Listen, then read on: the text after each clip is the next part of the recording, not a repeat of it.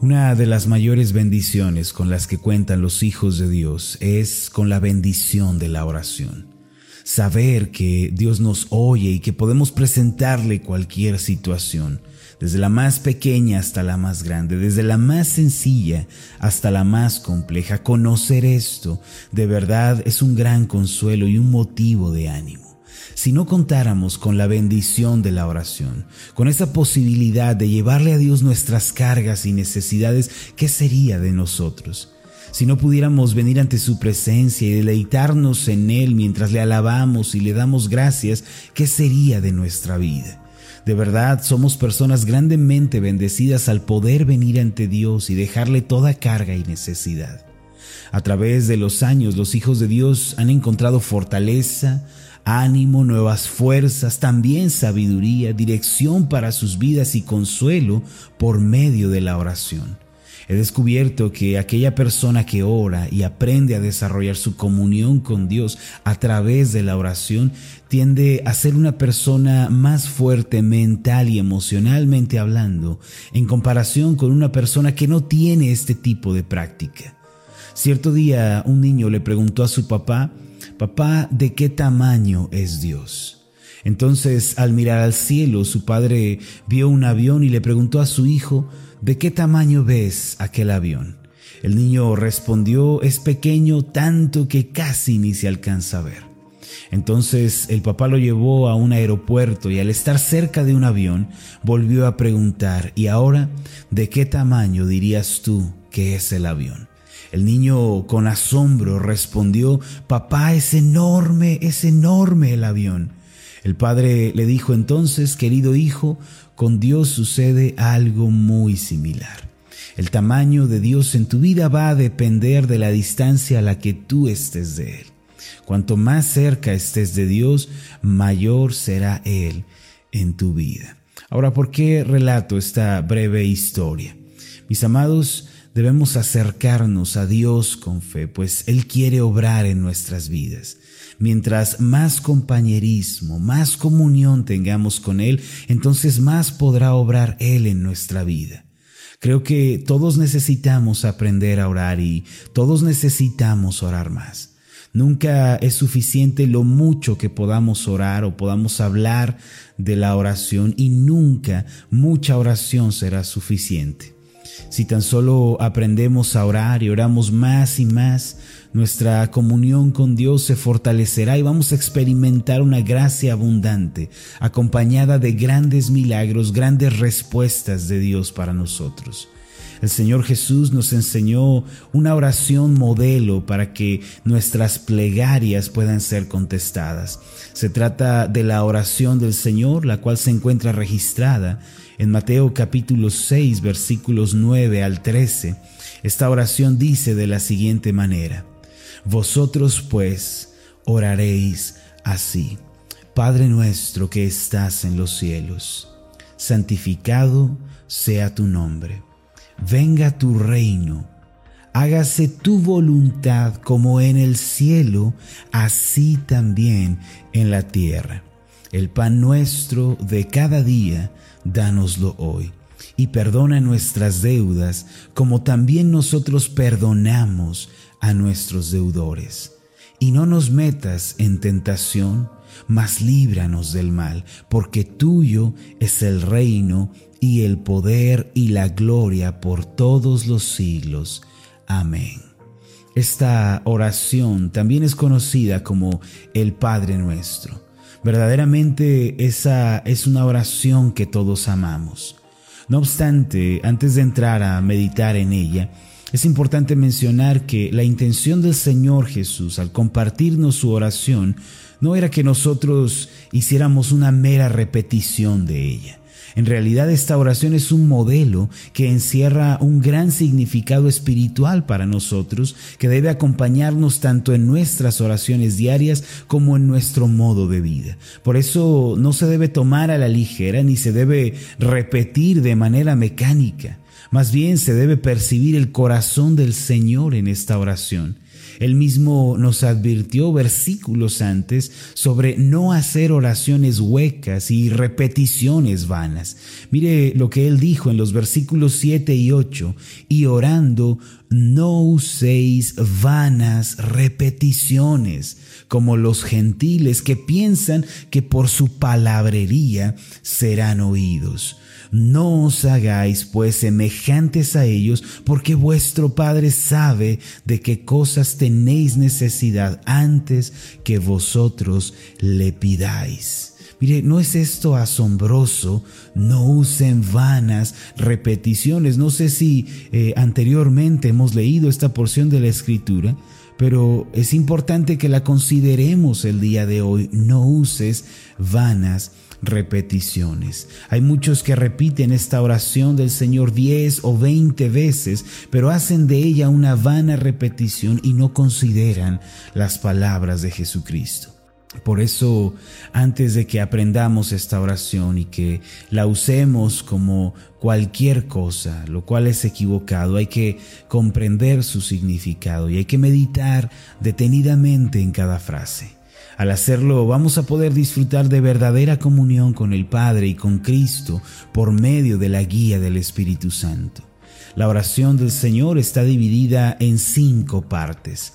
La esencia de cada una de estas partes nos llevará a orar con poder y abrirá la puerta del cielo para revelarnos los milagros del Señor. Ahora, ¿qué significa esta oración?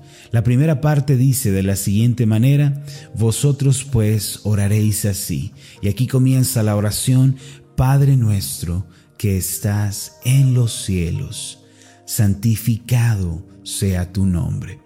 Este debe ser siempre, mis amados, el punto de partida de nuestras oraciones. ¿Qué significa? Mire, cuando oramos, debemos tener la vista puesta solo en Dios, quien está sobre todas las cosas.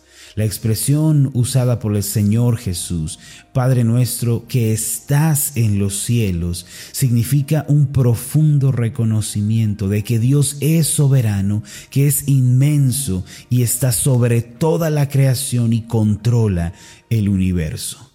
La humanidad fue creada para glorificar a Dios.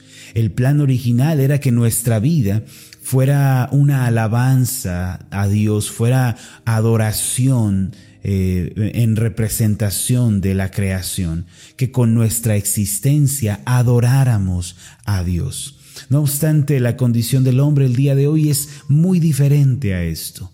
El hombre vive para sí mismo, busca lo terrenal, vive pensando en enriquecerse con un corazón de avaricia. La palabra pecado en griego es amartia y significa la flecha que erró el blanco. Es decir, la humanidad creada por Dios erró en la meta de vivir una vida centrada en Él y por el contrario vive una existencia centrada en el egoísmo. Cuando el Señor nos enseñó a orar, dijo, Padre nuestro que estás en los cielos, santificado sea tu nombre para señalarnos que debemos alejarnos del pecado de arrogancia, que debemos alejarnos de la soberbia y de la adoración a uno mismo y que debemos poner los ojos en el Dios soberano. Los pensamientos egoístas y la vida egoísta son como la torre de Babel acompañada de un egoísmo y humanismo terribles. Para elevar una oración que pueda ser contestada, en primer lugar, debemos destruir esa torre de Babel de adoración a nosotros mismos, de adoración a la humanidad, de adoración al dinero, a la fama, al poder, al reconocimiento. Para tener comunión con Dios, debemos renunciar al trono de nuestra vida y al deseo de querer gobernarnos a nosotros mismos y debemos entregar el control a Dios.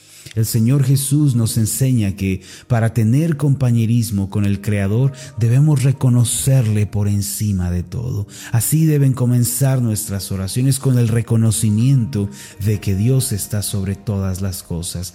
Padre nuestro, que estás en los cielos. Debemos vivir una vida humilde y centrada en Dios. Esta es la única manera de orar y de experimentar la gracia de Dios. Además, En esta primera etapa de la oración, el Señor Jesús nos enseñó a orar santificando el nombre de Dios. Ahora, ¿qué significa esto? La frase santificado sea tu nombre significa en primer lugar que el nombre de Dios y la idea que tenemos de Dios está por encima de todo lo demás. Santificar significa apartar para Dios. En otras palabras, cuando santificamos el nombre de Dios, estamos diciendo que su nombre para nosotros ocupa un lugar por encima de todo lo demás. Es considerar a Dios sobre todas las cosas y deleitarnos en Él. Es no tomar su nombre en vano, es eh, no considerar a Dios como un mero concepto, como una mera religión, sino tener una suma devoción en nuestros corazones. Además, santificar el nombre de Dios implica bendecirle.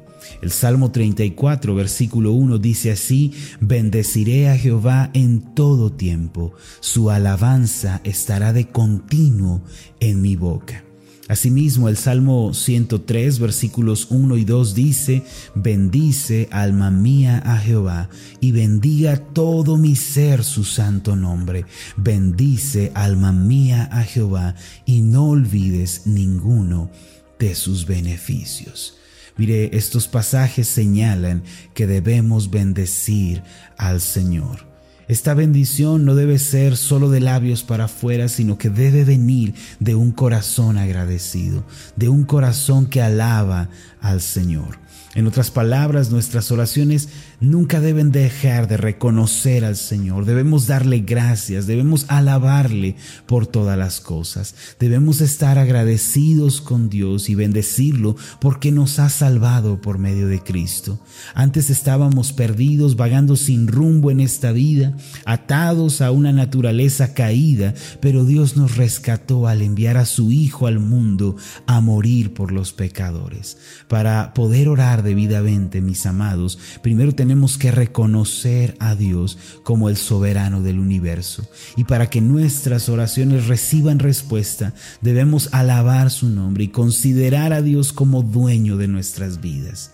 El día de hoy hay que rendir todo delante del Señor proclamemos que Él es nuestro Señor, Él es nuestro soberano, que nuestras vidas son suyas y entonces una gracia asombrosa vendrá sobre nosotros. Permítame hacer una oración por usted. Amado Padre Celestial, gracias porque a tu pueblo le diste la bendición de poder orar y poder acercarse a ti. Gracias porque podemos llevarte nuestras cargas, podemos presentarte todas nuestras necesidades con la seguridad de que seremos oídos. Padre, enséñanos a orar más. Enséñanos a llevar vidas de oración. Ayúdanos a orar debidamente. Ayúdanos a comprender que contamos con esta enorme bendición de la oración. Hoy te reconocemos sobre todas las cosas. No hay nadie como tú, Señor. No hay nadie tan grande, tan bueno, que esté dispuesto a ayudar a su pueblo como tú. Solo tú eres Dios y no hay más. Fuera de ti no hay quien salve. Bendecimos y alabamos tu nombre, el cual es grande en toda la tierra. Te alabamos porque eres fiel, porque eres bueno, misericordioso, ayudador en toda circunstancia. Te alabamos, Señor. Tú eres más grande que todo. Tú estás sobre todas las cosas. En el nombre de Jesús. Amén y amén.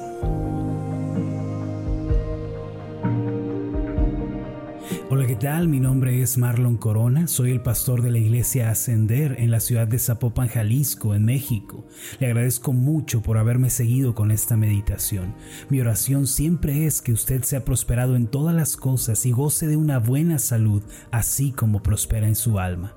Lo invito a que ore por las meditaciones Ascender y le pregunte a Dios cómo puede usted ser de bendición para este ministerio.